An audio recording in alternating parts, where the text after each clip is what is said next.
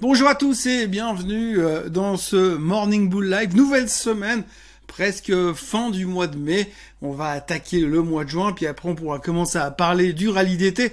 Rallye d'été qui semble-t-il a déjà un petit peu commencé euh, sur euh, cette fin de semaine. Alors je rappelle brièvement que depuis euh, les minutes du FOMC meeting de la semaine dernière, eh bien on s'est tous demandé si la Fed n'allait pas finalement faire une pause.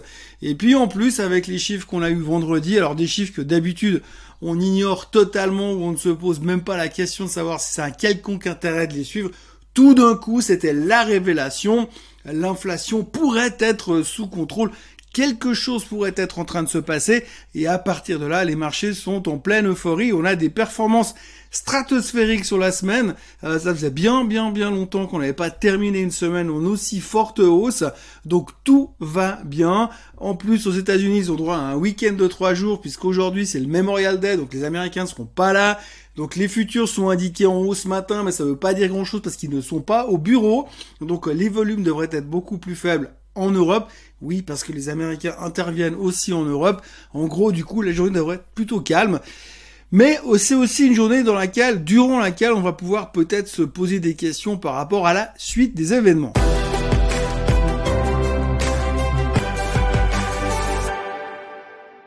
Alors, je vais pas vous mentir, je suis plutôt euh, d'obédience bullish que d'obédience bearish, vous le savez depuis longtemps, c'est pas pour rien que ça s'appelle Morning Bull Live.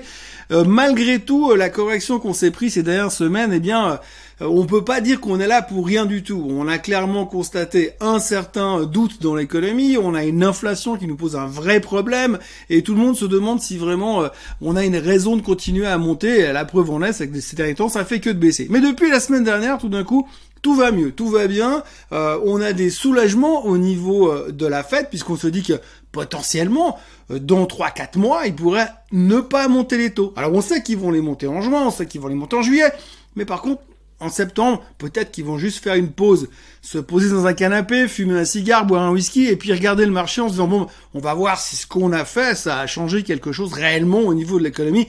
Est-ce que vraiment ça a freiné l'inflation? Alors on n'en sait rien. Comment est-ce qu'aujourd'hui ce marché qui a une visibilité d'habitude à à peu près 12 minutes est capable aujourd'hui de prendre des positions massives, de jouer un redémarrage des marchés financiers pour un truc qui se passera éventuellement peut-être dans 4 mois? Bah, Comme d'habitude, hein, on prend ce qu'on a, on en fait à notre sauce et puis on en tire nos propres conclusions. Donc pour l'instant, c'est ce qui a plu au marché. Et ce qu'il faudra voir par la suite, c'est si on est capable de continuer dans cette direction. Pour l'instant, eh bien, les marchés ont rebondi de manière assez massive, puisque depuis les plus bas de la semaine dernière, le S&P 500 reprend 9,8%. Lui qui était aux portes du bear market, il a rebondi de manière complètement hallucinante. Même chose pour le Nasdaq qui reprend également 10 euh, et des poussières, 10,8. Et le SOX euh, qui lui prend carrément 11%, plus de 11% sur la semaine dernière puisque finalement tout le monde se retrouve hyper emballé par le fait que quoi? Eh bien par le fait qu'en fait on a eu des chiffres qui s'appellent le PCE déflator que personne ne regarde d'habitude. Enfin si on regarde, mais franchement c'est pas le truc qui nous préoccupe le plus. Tout d'un coup lui on a vu que il était moins fort qu'attendu, il était moins fort que le mois dernier, donc on laisse penser que peut-être éventuellement il se pourrait que dans un monde merveilleux, eh bien finalement quelque chose soit en train de se passer sur l'inflation. Alors est-ce que c'est à cause du fait que la Fed a monté les taux et va continuer à monter les taux qui fait peur à, ce marché et qui fait peur à cette inflation ou est-ce que c'est simplement l'économie qui s'auto-régule On ne sait pas. Euh, d'ailleurs la Fed elle-même ne sait pas puisqu'ils sont en train de faire des, espèces de bricolage genre oui on va commencer à monter les taux puis on verra peut-être en septembre on fait une pause. Bref, en gros, on n'en sait rien, mais néanmoins, les marchés sont ultra positifs. Alors on peut justifier le rebond massif par le fait qu'il y a eu un énorme short covering, que tout le monde est venu essayer de choper les points bas avec ces quelques petites bonnes nouvelles. Il faudra voir comment ça va continuer ces prochains jours. Cette semaine est relativement importante, tronquée, mais importante, puisque aux États-Unis, on aura quand même encore un chiffre important à surveiller au niveau des sociétés, c'est demain soir, on aura Salesforce qui va publier ses chiffres. Salesforce qui, je le rappelle, était la méga star il y a encore quelques mois en arrière et qui s'est fait démonter littéralement 50% depuis quelques mois. On va quand même faire attention là-dessus. On a vu qu'il y avait eu un rebond sur des stars comme Nvidia. Nvidia a bien rebondi la semaine dernière après la publication des chiffres. On a aussi appris que Madame Katie Wood de Ark Invest en a racheté un paquet vendredi dernier. Donc du coup, on a deux trois choses qui repartent dans la bonne direction, mais on va quand même surveiller Salesforce et puis surtout, surtout, en fin de semaine, vendredi, premier euh, vendredi du mois de juin, comme traditionnellement tous les premiers vendredis de chaque mois, eh bien nous aurons les, euh, les chiffres de l'emploi américain, les non-farm payrolls comme on les appelle là-bas, et on verra là aussi si l'emploi est en train de cartonner à nouveau et si euh, le marché a raison de vouloir repartir dans cette direction parce que finalement l'inflation n'est qu'une information, donc il faudra de nouveau jauger le, le, bon chiffre ou le mauvais chiffre par rapport au fait que quel sera son impact, un, sur l'économie et deux, sur l'inflation. Bref, en gros, on peut faire des grandes théories. Pour l'instant, les futurs sont à peine inchangés. En Asie, ça explose ce matin parce qu'on profite de la bonne vague de vendredi dernier sur les États-Unis. On devrait avoir une, une, ouverture plutôt correcte en Europe également ce matin. Il y a un certain enthousiasme, on peut quand même se poser des questions parce que pour l'instant, je rappelle quand même que rien, mais rien, mais absolument rien n'a été réglé. Hein. Donc on a toujours de l'inflation, on a toujours la guerre en Ukraine, on a toujours des problèmes avec les chaînes d'approvisionnement, on a toujours des problèmes avec les semi-conducteurs. Rien n'a été réglé. Je vous parle même pas de la Chine qui commence à se rouvrir gentiment, mais qui reste toujours vachement en difficulté au niveau croissance, au niveau business. Covid, ça a l'air d'aller un petit peu mieux, mais globalement, on a encore pas mal de soucis. Et je vous parle même pas de la variole du singe qui arrive quand même à préoccuper euh, certaines personnes à droite à gauche en se disant que si jamais on avait de nouveau une hyper pandémie, eh bien ça arrangerait les bidons de personne. Donc voilà, on a vraiment un début de semaine relativement calme, mais assez enthousiaste. Quand on regarde un petit peu les commentaires de tout le monde, eh bien on a toujours beaucoup euh, beaucoup de gourous, j'en parlais la semaine dernière, qui sont extrêmement négatifs. Hein. Quand on regarde les stratégistes de, Goldman Sachs, de Morgan Stanley, des mecs comme Michael Burry, comme Grant Tam, comme Red Dalio, tout le monde vient euh, en étant extrêmement prudent malgré ce rebond qui vient de déchirer la tête de tout le monde en fin de semaine dernière.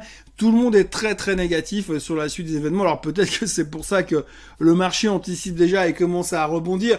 Ça paraît quand même un tout petit peu tôt parce qu'on a quand même pas mal de choses qu'il faudra voir ces prochains mois. Toutes les sociétés se sont montrées extrêmement prudentes sur les prochains trimestres. Ça ne veut pas dire que ça va rigoler systématiquement pendant l'été.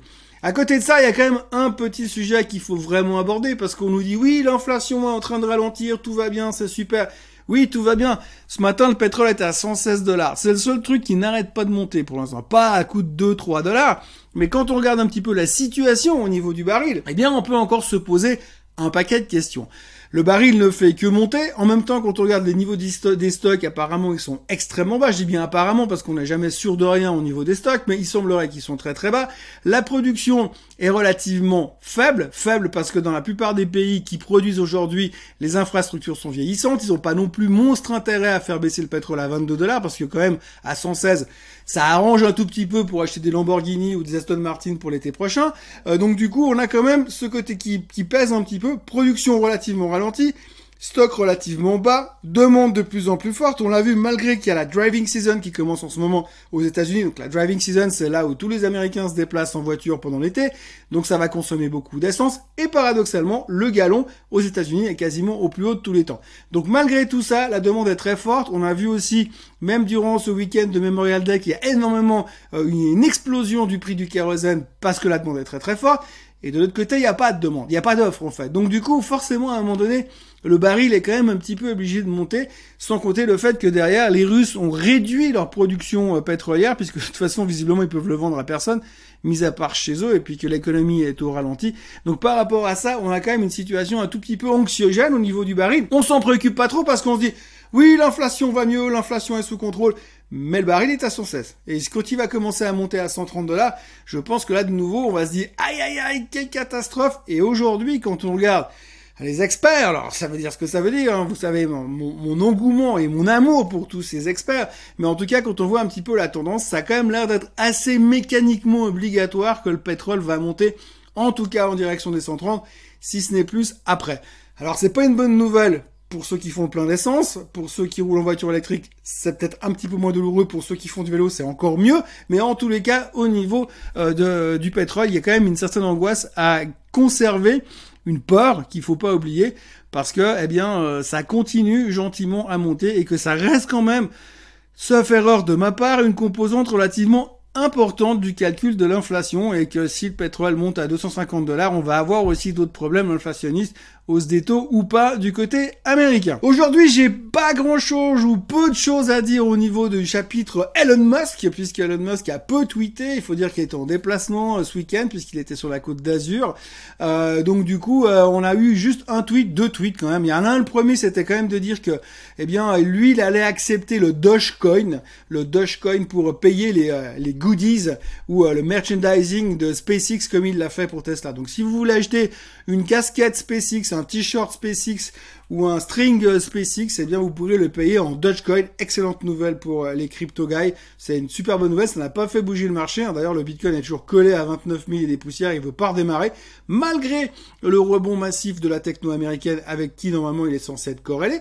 Et puis euh, de l'autre côté, Elon Musk a également dit que ce serait bien que nous ayons une récession parce qu'il y a depuis trop longtemps de l'argent facile qui pleut sur la tête des imbéciles. Alors, eh bien, effectivement, euh, de ce point de vue, on peut dire que ça a été un petit peu trop facile ces dernières années.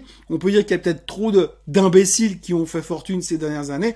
En revanche, il a peut-être oublié un tout petit peu qu'une grosse, grosse, grosse performance de sa boîte qui fabrique des voitures électriques et des sèches-cheveux a quand même monté principalement à cause, pas, pas principalement, mais a été bien aidé par cette manne d'argent facile. Donc les 50 ou 80 milliards qu'il avait à l'époque du Covid qui sont passés à 220 aujourd'hui, je lui dois aussi un petit peu à tout ça et pas uniquement au fait que ces voitures sont trop super. Donc voilà ce qu'on pouvait dire sur Elon Musk aujourd'hui. Donc petit lundi relativement calme parce que nous sommes le Memorial Day, donc les Américains, je le répète encore une fois, sont fermés, donc moins de volume, blablabla, on connaît l'histoire. Euh, moi, je vous encourage à vous abonner à la chaîne Suisse Côte francophone. Et puis, je vous retrouve bien entendu, comme d'habitude, demain matin pour une nouvelle vidéo et un update pour voir un petit peu ce qui s'est passé sur euh, ces marchés qui sont orphelins des Américains. Passez une excellente journée et à demain. Bye bye.